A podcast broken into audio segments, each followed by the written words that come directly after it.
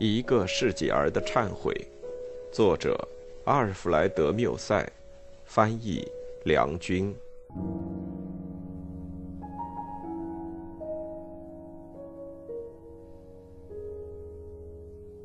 第六章。比利斯在睡觉，一言不发，一动不动。我坐在他的床头，好像一个农夫在一场暴风雨之后。在估计受摧残的庄稼的损失，我也开始反躬自问，估量一下我所造成的损害。我对我所造成的损害，最初并没有意识到这是一种无法挽回的损失。某些痛苦由于它的过度激烈，对我们预示了它的极限，而我越是感到羞愧和懊悔，我也越感到。经过这么一场吵闹，我们只好彼此就此分手了。不管比利斯能有多大的勇气，他是已经把他的可悲的爱情的苦酒饮到最后一滴了。如果我不愿意看到他的死亡，就应该让他结束这个爱情。过去，他也常常对我有过难堪的责备，而且。也许他过去的责备比现在的要有更大的愤慨。但是，这一回，他所对我说的话，绝不是因为自尊心受到损伤而说出来的愤激的话，而是被压抑在心底里的突然爆发出的真情。此外，我们所处的环境和我的拒绝同他去旅行，使得一切希望都成为泡影。他原来也许想要原谅我，可是他却没有力量这么做。而这种酣睡，这是一个再也经受不了痛苦的人暂时的死亡。这种情况已有足够的说明。这个突然到来的沉默，在他这么悲哀的重新对生活表示兴趣时所显示的这种温存，这副惨白的脸孔，甚至这个亲吻。都像在告诉我，一切都完了，而且某种能够把我们连在一起的关系，也已被我永远割断了。正如他现在睡着一样。很明显，如果再有什么由我带给他的痛苦，那就一定会使他从此长眠不起。时钟在报时，我感觉到，当时间在流逝时。他把我的生命也一起带走了。我不想打扰仆人，自己就把比利斯的灯点亮了。我望着这柔弱的灯光，我觉得我的思想似乎也和摇曳不定的光线一样，在黑暗中飘荡。不论我过去的所说所做如何，但因此会失掉比利斯这种想法。却从来还没有过。尽管我曾经无数次想要离开他，但是世上曾经恋爱过的人，有哪个会不知道这是怎么回事？这不过是一时间的失望或愤怒的表现。但只要我知道他是爱我的，我就确信我也在爱他。现在，一种不可克制的彼此需要。在我们两人之间出现了，这还是第一次。我感觉到好像陷入了一种麻袋中。这时候，我对什么东西都分辨不清楚了。我弯着腰在床边，尽管从一开始我就意识到我的不幸到了什么程度，我却不因此感到痛苦。我的全部理智所能理解的东西。我脆弱的经济的心，都好似有意规避而不愿看见他们。我心里在想：算了吧，这是肯定的了。我原来想做的，我已经做到了。毫无疑问，我们是再也无法生活在一起了。我不愿意害死这个女人，因此，我就只好离开她。事情就这么决定，明天我就走。尽管我心里在这么想，我却既没有想到我的错误，也未想到过去，更不去想将来。我此刻既没有想起史密斯，也没有想到任何别的事情。我既搞不清楚是谁把我带到这儿来，也不明白一小时以来我到底做了些什么。我望着房里的墙壁，我相信我所关心的只是盘算明天坐什么车子离开这里。我在这种异乎寻常的安静状态中度过了相当长的时间，好似一个被匕首刺中的人。最初只感到铁器的冰冷，他还能在路上向前走几步，突然大吃一惊，眼睛失神，心里在想自己到底出了什么事情。但是逐渐的，血一滴滴往下淌，终于伤口裂开，血如泉涌。地上染上一片紫黑的血迹，死神到来了。在他走近的时候，这人惊怖的发抖，终于突然倒闭了。我就这样表面上镇静如常，听候不幸的来临。我在低声重复着比利斯对我说过的话，并且把我平常所知道的人家给他准备的夜间需要的一切东西都安置好在他的周围。然后我默默地望着他，又走向窗子前面，站在那儿，前额抵住窗上的玻璃，面对着阴沉的辽阔的天空。最后，我又再走进床边。明天就走，这是我唯一的愿望。于是“走”这个字对我逐渐的变得易懂了。我突然嚷道。啊，上帝！我可怜的情妇呀，我要失掉你了，而我过去却不懂得该怎么爱你。我说到这句话的时候，不禁打了个寒战，好像不是我，而是别人在说。他的音响震撼了我的整个身心，好似一架上的紧紧的、被一阵大风给吹断了弦的竖琴。在一瞬间，两年的痛苦透过了我的心头。在这些痛苦过去之后，现在作为他们的后果和他们最后的表现，却又把我扼住。这样的痛苦，我将何以明之？对那些曾经恋爱过的人来说，或许只需用一句话来回答。我握住比利斯的手，他无疑的正在做梦，因为他喊出了我的名字。我站起身来。在房里走来走去，热泪从我两眼滚滚下流。我张开双臂，好似要捉住离我而去的整个过去。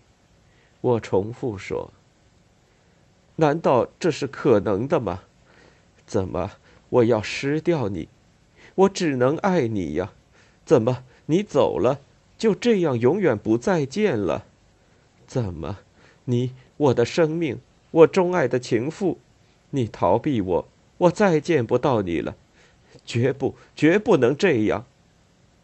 我对着熟睡了的比利斯高声地说，好像他能够听见我的话。绝不，绝不，不要做这样的打算，我绝不会同意的。这是什么回事呀？为什么要这样骄傲？难道再没有任何办法来补救我对你的冒犯了吗？我恳求你，我们来想想办法吧。你不是曾经宽恕了我千百次了吗？可是你爱我呀，你不能够走的，你不会有这样的勇气。你要我们今后怎么办呢？这时候，突然间一阵可怕的、骇人的狂乱向我袭来，我走来走去，语无伦次，在家具上找寻可以致人死命的工具。最后，我跪下来，用头去撞床。比利斯转动了一下，我立即停了下来。我发抖，对自己说：“如果我弄醒了他怎么办呢？可怜的疯子，你到底要做什么？让他一直睡到天亮吧。你还有一夜时间来看他。”我回到原来的位置上坐下。我非常害怕比利斯会醒过来，因此我连呼吸都不敢用力。我的心的跳动，好似和我的眼泪同时停止了。我感到一阵寒冷，不禁发起抖来，而且好似要强迫我自己静默下来。我对自己说：“看看他吧，看看他，你还有这个权利。”我终于使自己安静下来了。我感到最温暖的眼泪缓缓地流下我的两颊，在我感到的一阵狂想之后，接着来了一种柔情。我似乎听到一种哀怨的喊声，划破了空气的静寂。我俯向床头，我望着比利斯，好似在看他最后一次。我的守护天使告诉我，要我把他的可爱的芳容刻楼在我的灵魂上。他是多么苍白呀！围绕着他长长的眼睑的蓝圈，因为泪湿而还在发光。他的纤腰从前多么轻柔，现在好似在重压之下弯曲了。他消瘦的脸颊现出青灰色，枕在他的纤纤玉手上，在他的柔弱无力的臂上，他的前额似乎还留下容人所戴过的血淋淋的金冠的痕迹。我不禁想起了那间茅屋，六个月以前，他是多么年轻，他那时候是多么快乐、自由、无忧无虑。我把这一切弄到哪儿去了？我似乎听到一个陌生的声音，在反复唱着一支许久以来我已经忘掉了的古老情歌。从前我长得美丽，粉红雪白花般美。但如今不比往昔，只因为爱情憔悴，致令我芳容尽毁。那是我的第一个情妇常唱的古老的情歌，我第一次发觉这支忧郁的民歌的意义非常明朗。我重复唱着这支歌，好像在此之前我只是把这支歌记在心头，却没有了解它的意义。为什么我学会唱这支歌，并且为什么我现在会回忆起它来？它就在这里，我的凋谢了的花儿，为爱情所消蚀，它快要死了。我呜咽着对自己说：“看着他吧，看看他，想想那些埋怨自己的情妇不爱自己的人吧。你自己的情妇可爱你呢。”她曾经属于你，你却把她失掉，不懂得如何去爱她。但是痛苦太大了，我站了起来，重新在房里走来走去。我继续对自己说：“是的，看看他吧，想想那些被烦恼所吞噬的人，他们怀着痛苦跑到远方，却无人分担他们的痛苦。你所受的痛苦，别人也同样受到。”你身上所有的东西，没有一样是独一无二的。想想那些没有母亲、没有亲属、没有爱犬、没有朋友、孤零零生活着的人吧。想想那些在找寻什么却又找不到的人吧。想想那些在痛哭，别人却在嘲笑；想想那些在恋爱，别人却蔑视的人吧。想想那些方才死去却已被遗忘了的人吧。在你面前。那儿，在这张床上，正躺着一个或许是大自然特意为你创造的人。从精神的最高境界，到物质和形态的最难测度的神秘来看，这个灵魂和这个肉体都是你的兄弟。六个月以来，你的嘴说的每一句话，你的心的每一次跳动。没有不引起另一张嘴的说话，另一个心的跳动的反应，而上帝把这个女人送来给你，正像他把露水送给青草。这个女人，她将只能滑落在你的心上。当着上天的面，她张开两臂到来，为的是把她的生命和她的灵魂献给你。可是它将和影子一般消失，甚至连表面的痕迹都没有遗留。当你的嘴唇和他的嘴唇接触在一起，当你的两臂搂着他的脖子，当不朽的爱情的天使通过肉欲的血缘关系把你们像一个人一样结合在一起，而你们彼此的距离却比两个被流放在地球的两极、隔着整个地球的犯人的距离还要遥远。再看看他吧，尤其要安静些。如果你的哭声不致惊醒他，你还有一夜的时间来看着他。我的情绪逐渐的激动起来了，种种最阴暗的思想活动使我恐怖起来，一种无法抗拒的力量迫使我不能不反躬自问：去做坏事，这就是上帝注定要我充当的角色。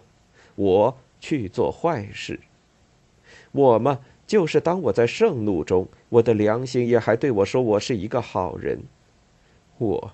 残酷的命运正在不断的把我拖进一个深渊，同时，一个可怕的秘密却还不断的指出这个我已陷入其中的深渊的深度。我不管怎样，即使我到处犯了罪，把这双手染满了鲜血，我还要重复说我的心是无罪的。说虽然我自己搞错了，也不是我要这么做的，是我的命运，我的魔杖。我不知道是什么人寄附在我的身上，可是他却不是生长在这躯壳里的。我做坏事吗？六个月以来，我已经完成了这个任务，可以说没有一天我不是在进行这种不道德的勾当。对这一点，就是在此刻我还有证据可提。那个曾经爱过比利斯的男人，他冒犯过他，后来又侮辱过他，遗弃过他。离开了他，又把他再要回来，使他满怀忧虑，使他为猜疑所围攻，最后把他扔到这张痛苦的床上。我亲眼见他躺在这儿。这个男子是谁？就是我。我捶胸痛悔，看见他这个样子，我真不能够相信事情竟会搞到这个地步。我默默地望着比利斯，我用手摸他，为的是想证明我是否在做梦。我从镜子里瞥见了我可怜的脸孔，他以那么奇怪的样子望着我，这个模样很像我的家伙到底是谁？是否就是这无情的男子借我的口来咒骂上帝，和借我的手来摧残他？我母亲叫他沃达夫的，是不是他？是不是从前那个十五岁的孩子，在树林中的草地上清澈的水泉边，在那儿，我抱着一颗像泉水般澄澈的纯洁的心，俯身在上面照见的他。我闭起眼睛，回忆起儿童时代的日子，好像一线阳光透过一朵浓云，无数的回忆透过了我的心。我对自己说：“不。”我没有做这样的事，在这房间内围绕着我的一切，只不过是一个不可能实现的幻梦。我回忆起我天真未凿的时代，那时候我感觉到我的心为我的人生的初步而开放。我想起了一个老乞丐，他坐在一家农家门前的一条石板凳上。有时在早上早餐以后，人家打发我把我们吃剩的东西拿去给他。我看见他伸出发皱的双手，瘦弱的身子，弯着腰微笑向我道谢。我感到晨风吹拂着我的两鬓，我不知道还有什么东西有这么凉快，好似露水从天上掉到我的灵魂里。可是，当我突然重新睁开眼睛，在灯光之下，我又再见到了我面前的现实。我恐怖的自问道：“难道你不相信你自己是有罪的吗？你呀，昨天刚刚学坏的浪荡儿，因为你痛哭，你就以为自己无罪了吗？你用来替你的良心辩护的东西，或许只是一种懊悔。试问哪一个杀人凶手没有这样的感觉？如果你的德行向你叫嚷他的痛苦。”谁告诉你说这不是因为他自己感到死期已到了呢？啊，不幸的人，你所听到的，在你心中呻吟的这些遥远的声音，你以为是呜咽，这也许只是海鸥的哀鸣罢了。它是人们在海上遇难时所招来的暴风雨中送病的鸟儿。人们从来没有告诉过你那些在童年时代便不幸而流血死去的人吗？在他们活着时，他们也都是好人呢。他们有时也双手掩面在回忆过去呀。你做了坏事，而你在忏悔吗？尼禄也一样忏悔，当他杀死了母亲。谁告诉你眼泪能洗净我们的罪孽？即使事情真的是这样吧，就算你的灵魂的一部分真的从来没有沾染过罪恶，而另外一部分沾染过罪恶的灵魂，你又将如何处置呢？你将用你的左手来抚摸你的右手所割裂的伤口，你将把你的德行当作脸尸布，用以埋葬你的罪恶，像布吕杜斯那样，你将把柏拉图的废话铭刻在你的剑上，然后你去打击别人。对那些向你张开双臂欢迎你的人，你将用这一夸张的、一再后悔的武器深深刺进心里。你将把你的激情的遗骸送进坟墓，你将在墓上一片片的扯下你的假慈悲的花朵的花瓣。你将对那些遇见你的人说道：“你们要我怎么样呢？人家教会我杀人，请注意，我还在为此而痛哭呢。而且上帝原来是把我造成好人的。”你将要谈起你的青春，你自己将确信上天会原谅你，相信你的不幸都是出自无心。你将对你的不眠之夜进行游说，为的是使他们能让你稍事休息。但是谁知道呢？你还很年轻呀，你越是信任你的心，你的自尊心越会使你陷入迷途。你看，今天你要面对着你在人生的旅途中所留下的第一座废墟了。假如比利斯明天就死去，你将在他的棺材上痛哭。在和他永别后，你将往哪儿去？你或许出行三个月，你将到意大利去。你紧紧地裹在自己的外套里，好像一个患忧郁病的英国人。你会在某一天的早上，在旅馆里，在喝过酒之后，说你的懊悔已经减轻，现在已经是该忘掉往事来重新做人的时候了。你开始哭得太晚了，当心今后不要有一天再哭起来。谁知道，当人家来嘲笑你自以为感受到的这些痛苦的时候。当有一天在舞会中，有人对一个美丽的女人说起你曾经如何怀念一个已死的情妇，这个美丽的女人对你投以怜悯的微笑的时候，你会不会从这上面找到某种光荣，并且对你今天觉得难过的事情突然感到骄傲呢？当那使你发抖而你不敢正面看他的现在，将要成为过去，成为历史的沉寂。成为一个模糊的记忆的时候，你会不会偶然出现在一个浪荡汉的夜宴中，瘫坐在一张椅子上，嘴里含着微笑，叙述你当初噙着眼泪所看见过的一切？就是这样，人们满怀羞愧地喝着酒；就是这样，人们在世上混下去。你曾经以好人开始，你现在变软弱了，而你将来。就要变成坏人。